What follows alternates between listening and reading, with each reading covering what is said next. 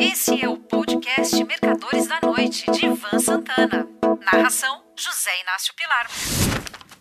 Mil e uma crônicas para a inversa, segunda parte.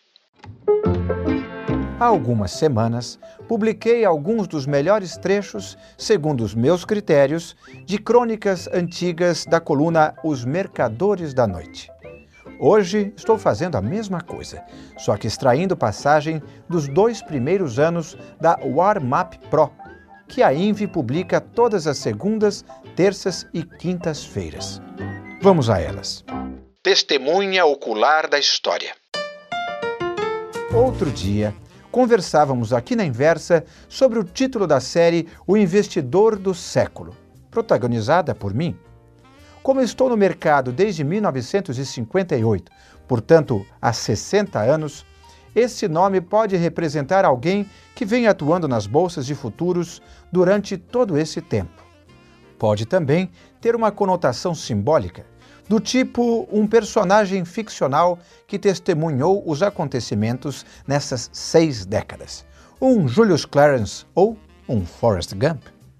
Há muitos anos, quando minha filha caçula era pequena, a gente travou a seguinte conversa: Papai, você é tão velho. Por quê? Porque eu conheço história? Não, ela completou, porque você viveu ela. Atentado em Juiz de Fora.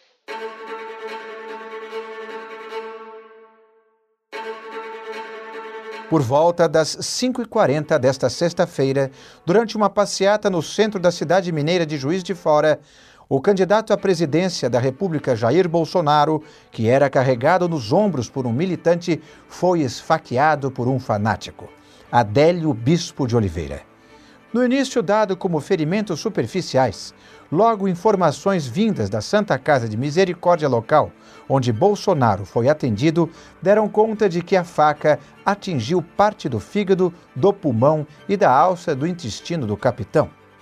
Passadas três horas do atentado a Jair Bolsonaro, tudo indica que ele irá sobreviver ao atentado de hoje em Juiz de Fora, embora fique fora do combate por algum tempo. Isso poderá mudar totalmente a tendência do eleitor do segundo turno, onde Bolsonaro já tinha vaga cativa. A facada que perfurou o abdômen do deputado atingiu em cheio outros quatro candidatos: Fernando Haddad, do Partido dos Trabalhadores, Geraldo Alckmin, que conduzia sua campanha com ataques a Bolsonaro, Ciro Gomes e Marina Silva, ou seja, os potenciais adversários do capitão no segundo turno. O Boeing derrubou a Boeing, que derrubou o Dow, que derrubou o Ibovespa. Anteontem, segunda-feira, 29 de outubro, um Boeing 737 MAX 8 da Lion Air caiu nas águas do Mar de Java, minutos depois de decolar do Aeroporto Internacional de Soekarno-Hatta, de Jakarta, capital da Indonésia. Todas as 189 pessoas a bordo morreram. Por causa do desastre, as ações da Boeing, uma das 30 que compõem o Dow Jones Industrial, caíram 7% na Bolsa de Valores de Nova York. Se a aeronave tivesse sido um Boeing 737-700 ou um 737-800, a tragédia não teria afetado a cotação das ações da empresa ou afetado muito pouco, já que se tratam de modelos que voam há bastante tempo e foram mais do que testados e aprovados. Acontece que o MAX 8 é um projeto recente, tendo o primeiro voo regular de passageiros ocorrido em 7 de maio de 2017. Nesses casos, sempre fica a desconfiança de que possa ter havido algum erro de concepção. Isso já aconteceu em diversos tipos de aeronaves, sendo os mais emblemáticos o Comet 2 da de Havilland em 1953, com dois desastres fatais. A perda das asas em pleno voo, e do Electra 1 da Lockheed, também com dois acidentes causados por panes estruturais em 1959 e 1960, o que provocou o recolhimento de todos os turbohélices da série em operação no mundo até que a falha fosse descoberta e solucionada.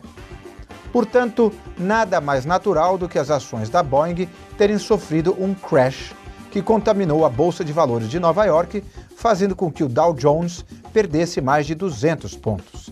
Tal como vem acontecendo há várias semanas, as perdas da Bolsa de Nova York influenciaram o Ibovespa, que caiu 2,24%.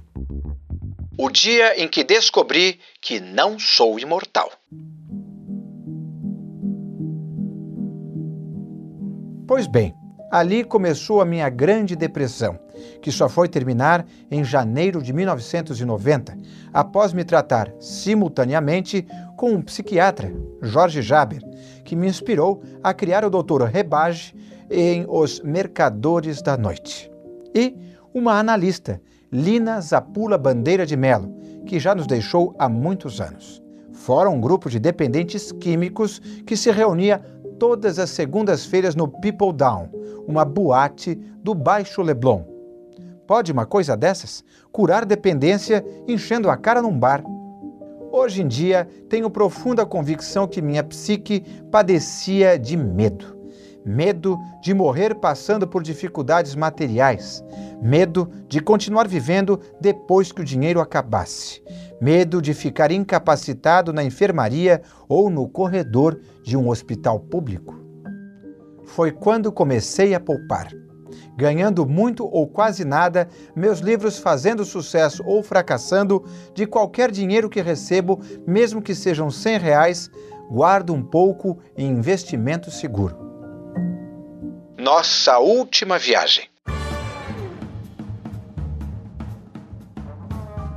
Investimentos devem ter objetivos. Quem sabe futuras faculdades no exterior para os filhos. Quem sabe uma casa de repouso em Vermont no final da vida. Ou simplesmente a garantia de uma velhice sem desassossegos. Já desinvestir implica riscos.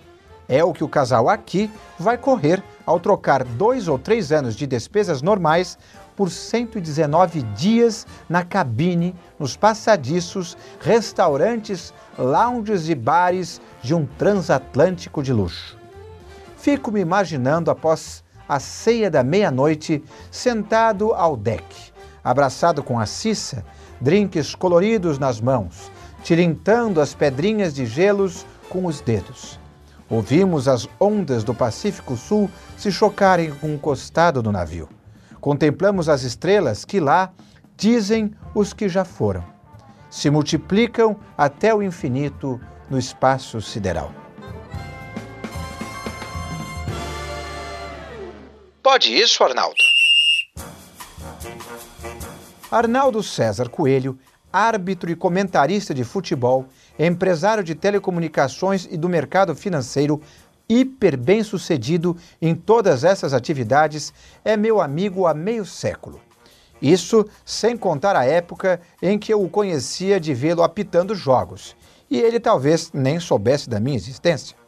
Pois bem, anteontem o Arnaldo me ligou para conversar fiado. Papo vai, papo vem, ele me contou um episódio ocorrido em 1971. Para começar, vejamos alguns dos personagens o próprio Arnaldo César, que trabalhava como operador de clientes na trading desk da Multiplique. Antônio José de Almeida Carneiro, mais conhecido como Bod, sócio da corretora e chefe da mesa de operações. Jorge Paulo Lema, da Garantia. Eduardo Bicalho, da Ômega. Outros mercadores de igual projeção em um liquidante. De novo outros mercadores de igual projeção e um liquidante da Multiplique. Para quem não sabe, liquidante era o cara que, como o nome indica, liquidava as operações. Títulos para lá, cheques para cá e vice-versa.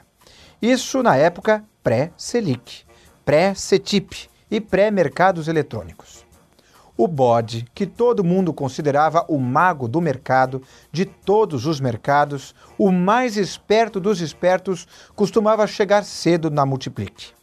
Antes que a bolsa e o open market abrissem, ele conversava com seus concorrentes, que aqui exemplifiquei com o Lehman e o Bicalho. Mas havia outros, inclusive das mesas de operação do Banco Central e dos grandes bancos. Nessa troca de ideias, eles procuravam antecipar as taxas de juros e de câmbios que seriam praticadas naquele dia. Formava-se uma espécie de consenso. Antônio José Carneiro era, como continua sendo até hoje, um cara simples, vindo do interior de Minas, Ponte Nova, e mantinha hábitos coerentes com as suas origens na roça. Entre eles, o de usar sapatos Vulcabras, de sola de borracha, artigo barato, vendido nas sapatarias do Saara, região do comércio popular semelhante aos da rua 25 de março em São Paulo. Estava o bode conversando com seus pares quando vê passando nas proximidades da sala de operações o chefe dos liquidantes. Gritou para ele: Compra Vulcabras para mim. Nas demais corretoras, não só os caras que conversavam com o bode, como os que os rodeavam, ouviram claramente: Compra Vulcabras. O bode está comprando Vulcabras. Deve estar tá sabendo de alguma coisa lá. Ele só vai na boa. Com os acréscimos e os exageros de praxe, vai dar bonificação, é a porrada do ano. A notícia se espalhou pelas demais corretoras. Afinal de contas, Vulcabras era uma ação de boa liquidez.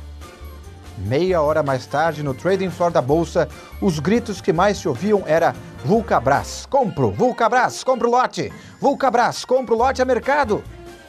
Antônio José de Almeida Carneiro, o bode, não ganhou um centavo sequer nessa especulação, feita por sua inspiração fortuita, mas a sua revelia. Limitou-se a receber, de seu liquidante-chefe, um par de sapatos Vulcabras 752 legítimo. Um abraço. Você ouviu Mercadores da Noite de Ivan Santana.